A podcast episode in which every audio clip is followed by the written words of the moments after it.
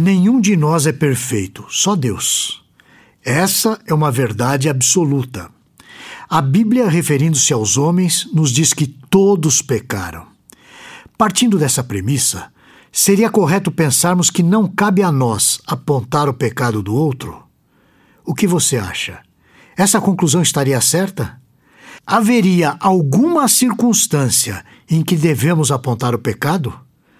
Para refletirmos sobre esse assunto, eu vou trazer aqui um texto que se encontra no Telmídia Blog e que é de autoria de um jovem formado em logística, membro da Igreja Batista Reformada de São Paulo, onde ele ministra estudos bíblicos para grupos de jovens e de crianças. E ele também é casado com a Graziela e pai da Luísa. O nome do autor dessa reflexão é Renato Oliveira. E hoje ele vai abordar um tema no Telmídia Blog que tem como título Pecado, apontar o do outro ou não?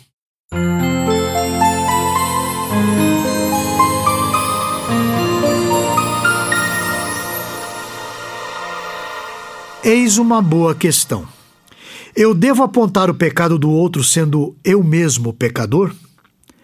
A turma do não julgueis para que não sejais julgados utiliza esse argumento para proibir o justo julgamento de autênticos pecados. Todavia, a base para que eu possa declarar algo como pecaminoso nunca é alicerçada em nós mesmos.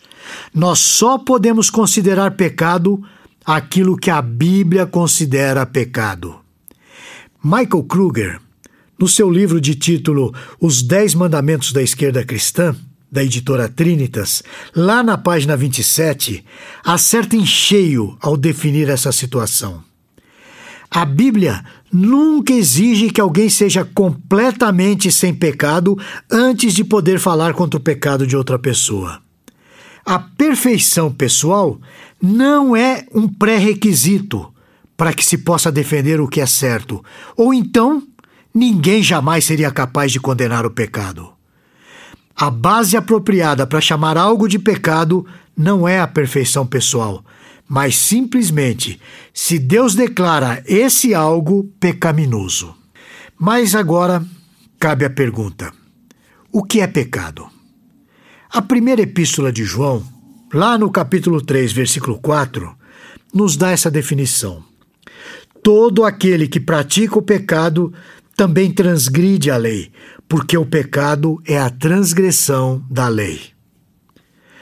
Temos de ter muito cuidado para não condenarmos algo que o próprio Deus não condena. Somente devemos condenar algo como pecado se a Bíblia afirma que é. Devemos condenar somente aquilo que é considerado transgressão na lei de Deus.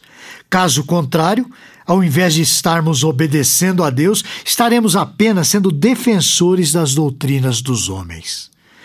Colossenses, no seu capítulo 2, nos versículos 20 a 23, nos diz o seguinte: Se morrestes com Cristo para os rudimentos do mundo, por que, como se vivesseis no mundo, vos sujeitais às ordenanças? Não manuseis isto, não proves aquilo, não toques naquilo outro segundo os preceitos e doutrinas dos homens? Pois que todas essas coisas com uso se destroem. Tais coisas com efeito têm aparência de sabedoria, como culto de si mesmo e de falsa humildade e de rigor ascético. Todavia, não tem valor algum contra a sensualidade. Você já deve ter percebido isso. Há pastores que enchem a sua igreja de proibições com relações a situações que eles mesmos têm dificuldades de conciliar no seu âmbito particular. Eles dizem: não assistam séries e filmes que não sejam cristãos, porque, na verdade, eles mesmos têm dificuldade espiritual com isso. O fato, porém, é tão absurdo que, se alguém que tem hidrofobia dissesse que seria pecado entrar na água, não faz sentido nenhum. Não sermos perfeitos não nos dá o direito de sermos hipócritas. Preste atenção para dois textos bíblicos que eu vou ler. O primeiro está em Mateus, no capítulo 7, e são os primeiros cinco versículos desse capítulo. Não julgueis para que não sejais julgados, pois com o critério que julgardes, sereis julgados. E com a medida com que tiverdes medido, vos medirão também. Porque vês tu o argueiro no olho do teu irmão, porém não reparas na trave que está no teu próprio olho? Ou como dirás a teu irmão: Deixa-me primeiro tirar o argueiro do teu olho, quando tens uma trave no teu? Hipócrita! Tira primeiro a trave do teu olho, e então verás claramente para tirar o argueiro do olho do teu irmão. O segundo versículo que eu vou ler está em Romanos, no capítulo 2, no versículo 3. Tu, ó homem, que condenas os que praticam tais coisas e fazes as mesmas, pensa que te livrarás do juízo de Deus? As Escrituras não proíbem a realização de julgamentos. O que elas proíbem é a hipocrisia. Como apontar o mau comportamento de alguém enquanto nós mesmos estamos cometendo ato semelhante ou até pior? Por isso, a palavra de Deus nos alerta em Mateus, no capítulo 7, versículo 5: Tira primeiro a trave do teu olho, para tirar o argueiro do olho do teu irmão. O interessante é que os adeptos do não julgueis se contradizem ao condenar o ato de julgar. Quando dizem que um comportamento é errado, ao afirmar isso, eles mesmos, percebe, estão fazendo um julgamento. Dessa forma, eles transferem a autoridade das Escrituras para eles próprios, definindo então eles mesmos o que é certo e o que é errado. O julgamento justo tem como finalidade a reconciliação. A inimizade contra Deus só pode ser desfeita mediante a lei, que julga o nosso estado pecaminoso. Então, pela fé em Cristo, somos levados ao arrependimento, para então sermos reconciliados com Deus. Que diremos, pois? É a lei do pecado? De modo nenhum. Mas eu não teria conhecido o pecado, senão por intermédio da lei. Pois não teria eu conhecido a cobiça, se a lei não dissera: não cobiçarás. Por conseguinte, a lei é santa e o mandamento é santo, e justo e bom. Acaso o bom se me tornou em morte? De modo nenhum. Pelo contrário, o pecado, para revelar-se como pecado por meio de uma coisa boa, causou-me a morte, a fim de que, pelo mandamento, se mostrasse sobremaneira maligno.